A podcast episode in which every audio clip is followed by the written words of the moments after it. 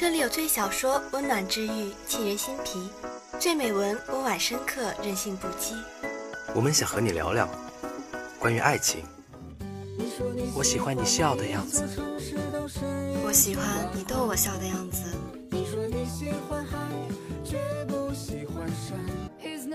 关于梦想，少年的梦想是风的梦想，青春的思念是长长的思念，生活的梦想就是为了梦想的生活。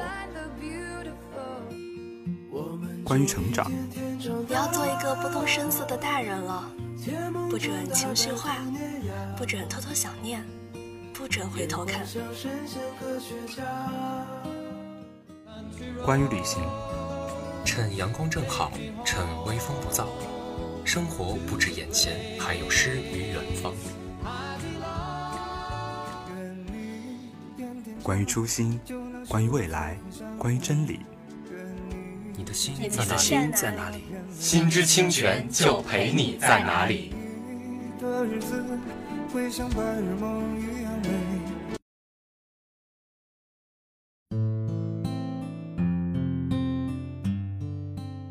季节辗转，落叶飞舞，秋意正浓。一路走来，愿我们的声音能让你驻足。我是主播李小刚，我是新人主播高琪，我是主播李雨墨，我是主播徐晴敖。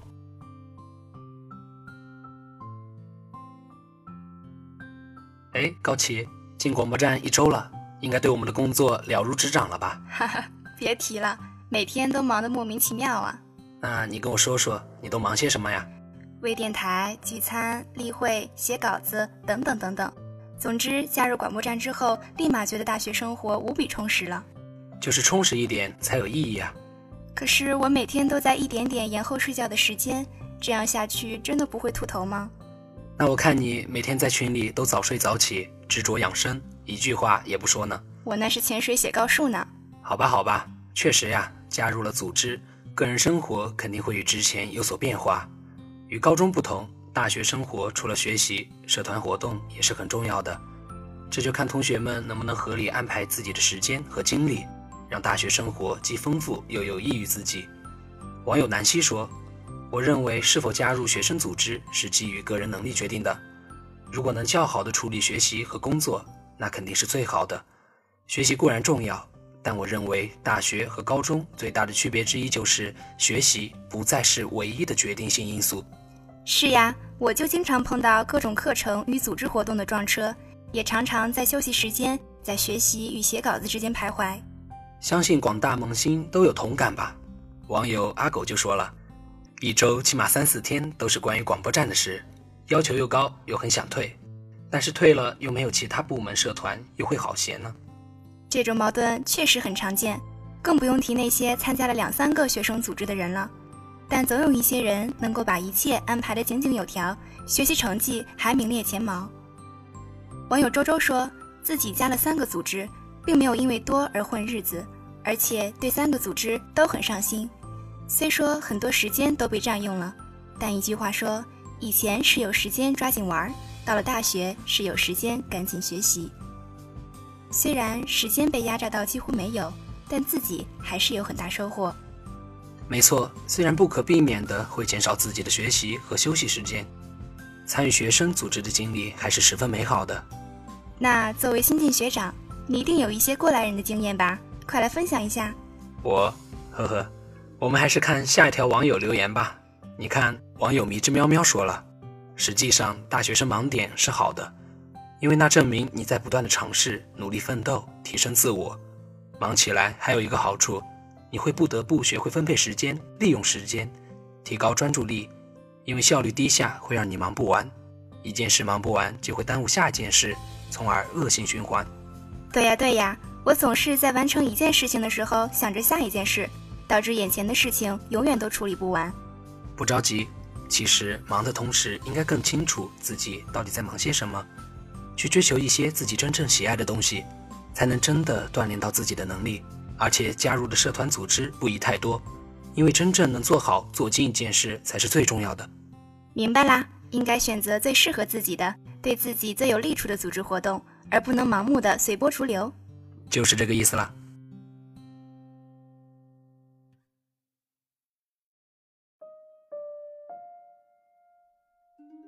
海街日记是一部典型的日系小清新的电影烟花盛雪种下烟火。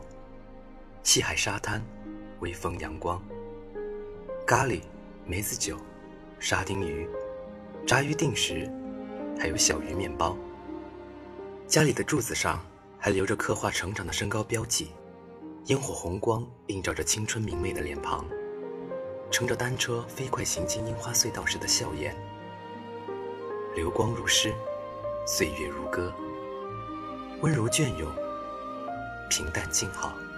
导演知玉和再一次展现了他对美的温柔把控，就像他以往大多数作品一样，每一个镜头都那么的沉静、祥和、明亮、干净。但比起唯美惬意的风景，影片里四个姐妹之间真挚单纯的情感更令人难忘。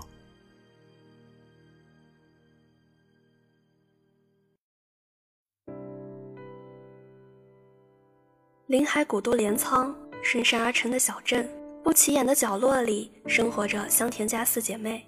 她们的父亲早年和情人离家出走，母亲则干脆将女儿们抛给了外婆照顾。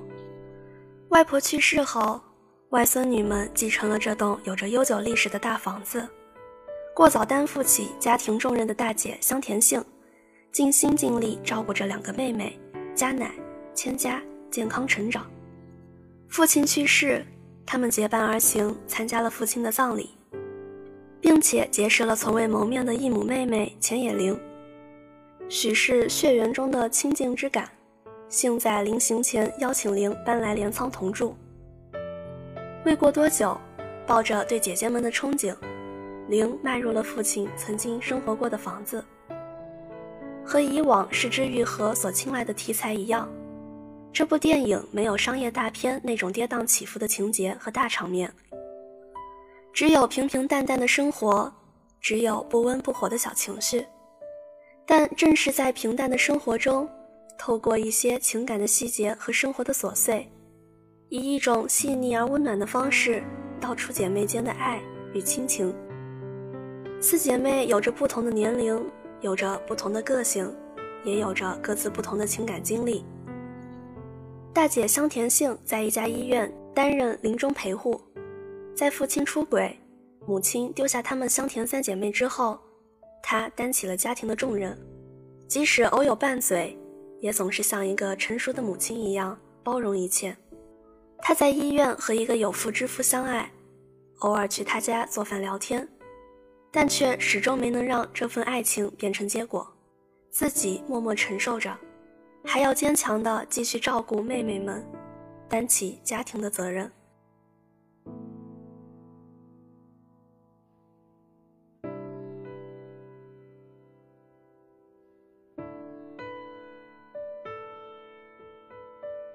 二姐佳乃是姐妹中最美也最散漫自由的一个，她喜欢喝酒，到了一个新地方就嚷嚷着要喝酒，在爱情上屡屡爱人。屡屡被甩，然后借酒消愁，但他即使是很伤心，醉过之后也能迅速绽放笑颜。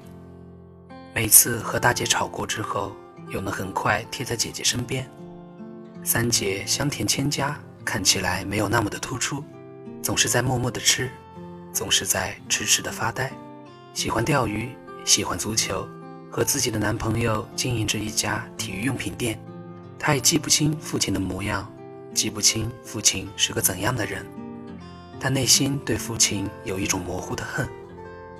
后来，他从小妹口中听闻父亲也爱钓鱼之后，于是对父亲有了新的认识。最小的千叶绫算得上是一个突然介入香田家生活的闯入者。林的礼貌和乖巧，是在意外的醉酒中吐露讨厌继母的真心话。他在姐姐的鼓励下，站在山坡上大喊发泄。林从小背负着自己是破坏别人家庭的女人的小孩，默默思念父亲，却从不敢讲父亲的事情。最终在姐姐们的谅解和鼓励下得以释怀，慢慢开始了属于自己的海街生活，一个有姐姐们疼爱的美好生活。四姐妹用一起生活撑起了一个温暖的家。又用各自不同的情感经历撑起了一部温暖的电影。在青春年少的时光里，不断经历着失去和伤痛，他们在自我独立和相互扶持的成长中，学会了乐观和感恩。无论背负着什么样的重担，生活就是一路向前的旅程。这是导演石之愈合想要表达的生活的真谛。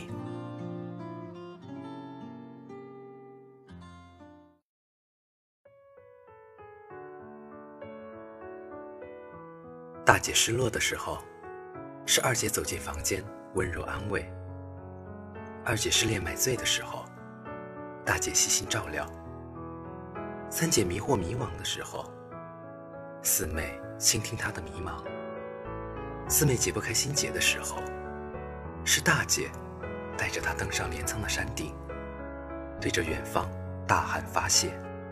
他们在影片里经历了三次葬礼。一次是父亲的葬礼，一次是外婆的扫墓，一次是海猫食堂阿姨的葬礼。虽然经历悲痛，但他们仍然感谢生活，用温柔化解悲伤，感受着平凡事物的美好。四姐妹朝夕相处，打趣玩耍，一起青梅煮酒，燃放烟花。你穿我的衣服，我穿你的鞋。给人一种温暖和期待。影片最终将一切心结都化解在镰仓的大海里，海浪反复冲刷着沙滩，让四姐妹变得明朗。这是因为有了父亲，她们才有了彼此。这份感激让他们原谅了父亲，理解了母亲，也意识到当下弥足珍贵的姐妹情。人的一生会经历多少旅程？留下多少记忆？在影片中，四姐妹的情谊定格在那个蝉鸣暂歇的夜晚，烟火的光亮照亮她们的脸庞，每一张都是盈盈的笑脸。即使火光稍纵即逝，但是曾经也无比闪耀。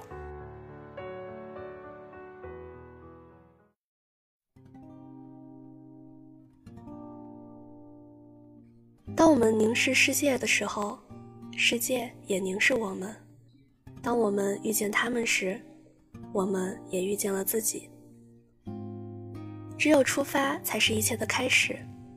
这是综艺纪录片《奇遇人生》的开篇词。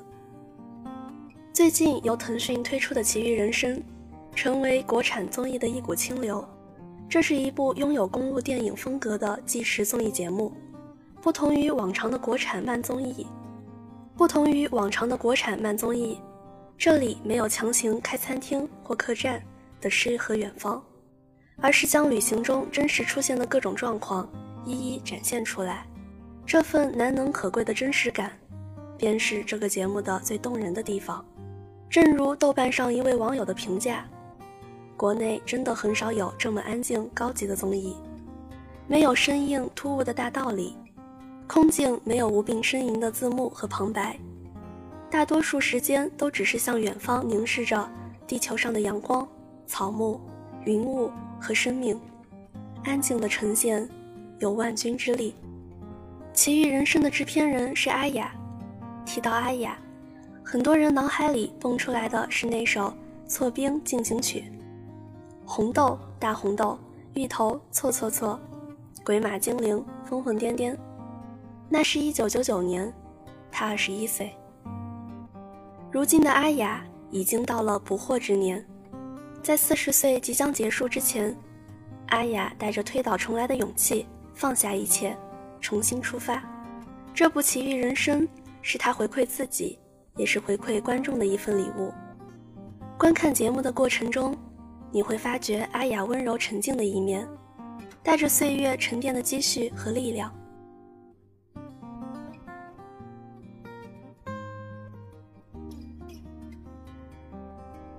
第一期讲了人被大象改变的故事，阿雅请了闺蜜小 S，他们一起前往非洲赞比亚探访大象孤儿园。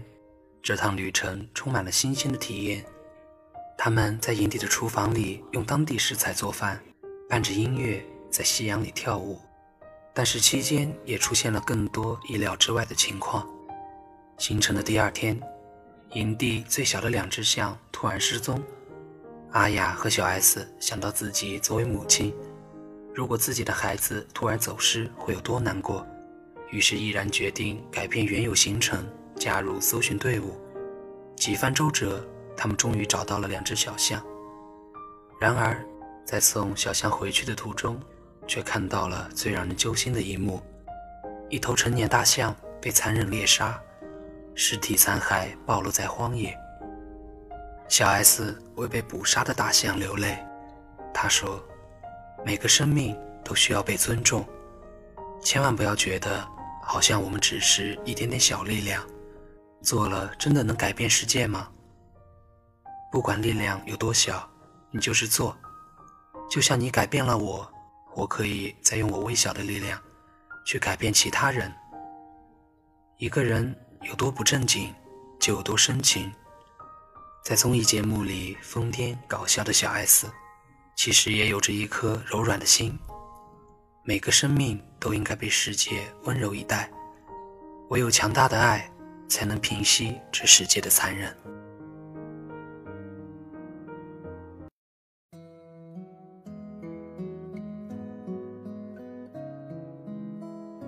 第二期的节目嘉宾是春夏。主题是追风之旅，阿雅与春夏来到了美国科罗纳多州，他们将追随着追风专家马丁去追逐龙卷风。春夏在二十四岁凭借《踏雪寻梅》中王佳梅这一角色，获得金像奖最佳女演员。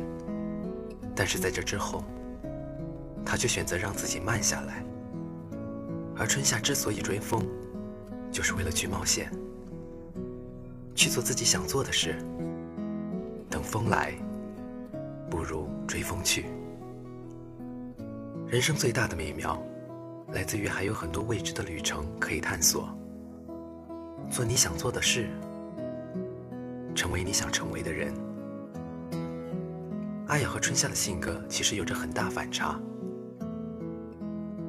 阿雅经过岁月洗礼，变得知性沉稳，而春夏有着未经打磨的真实和纯粹。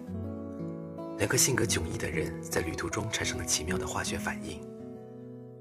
他们一起在街头听合奏曲，在追逐龙卷风的路途中讨论爱情和婚姻。当然，追龙卷风并不是一件容易的事，它需要高超的技术和丰富的经验，还需要运气。追风的过程充满变数，你觉得它离得那么近，可是，一瞬间，它又走远了。生活中大部分时候就是这样，你想要的和你拥有的之间有很大差距。你曾经那么接近过那个目标，但是你就是碰不到。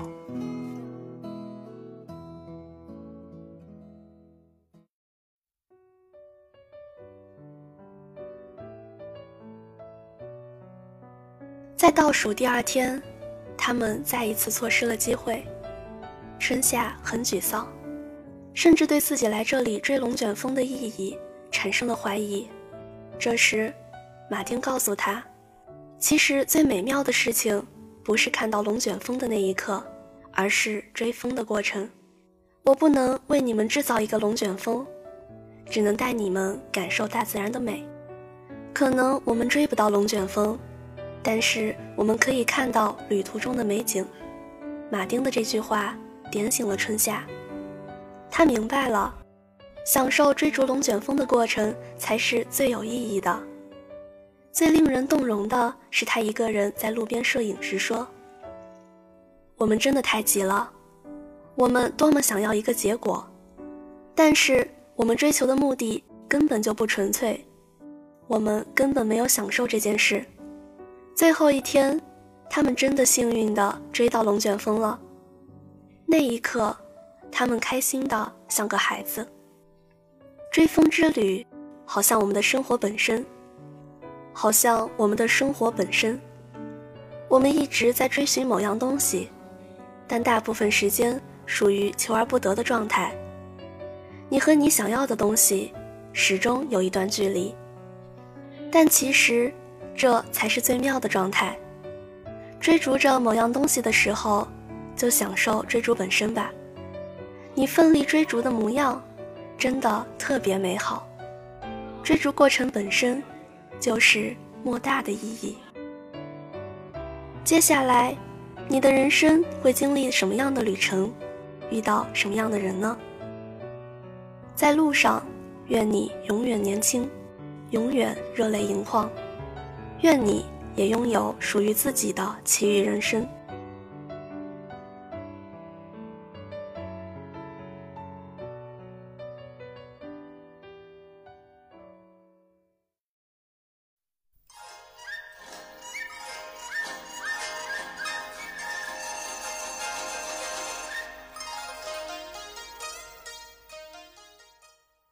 著名作家金庸逝世，飞雪连天射白鹿。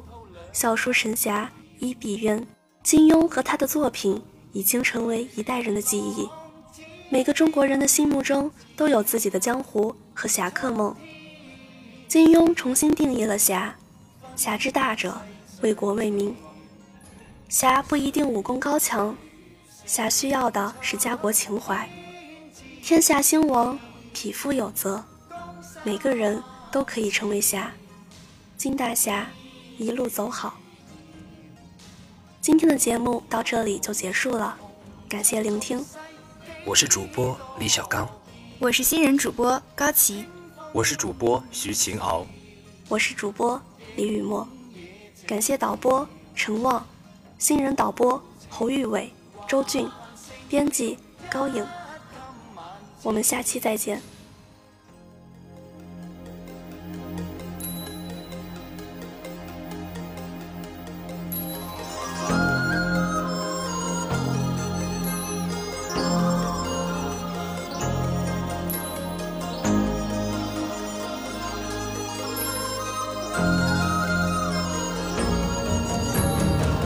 心事不再寂寥，